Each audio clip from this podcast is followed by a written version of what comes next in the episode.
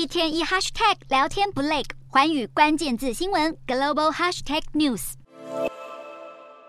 美国素食餐厅汉堡王相隔二十年换新 logo，商标设计舍弃掉旧版的蓝弧曲线，使用更接近食物样貌的图案做呈现。这是汉堡王拯救公司营收的第一步。汉堡王在新冠疫情爆发期间，公司业绩遭遇重创。二零二二年的利润和二零一八年相比崩跌将近百分之二十。数十年来，汉堡王在美国的销售都稳居第二，仅次于麦当劳。然而到了二零二零年，汉堡王二哥的地位却被温蒂汉堡超越。今年甚至有两家最大加盟商正式宣布破产，而这些都要归咎于企业内部营运已经出现不少问题。因此，汉堡王决心改头换面，重拾更早期老商标的复古感，来凸显他们永续经营的理念。同时，在菜单内容、餐厅装潢和产品包装上，全部都做出更换。汉堡王去年宣布将投资四亿美元，在接下来两年加强推广行销，并且更新美国境内约八百家门市，包括引进新的点餐技术等。而公司新的美国地区总裁去年上任后，也更加着重在加盟商的收益能力，并指出首要任务是先从厨房改造做起，确保汉堡制作能有标准化的流程，以加速服务时间。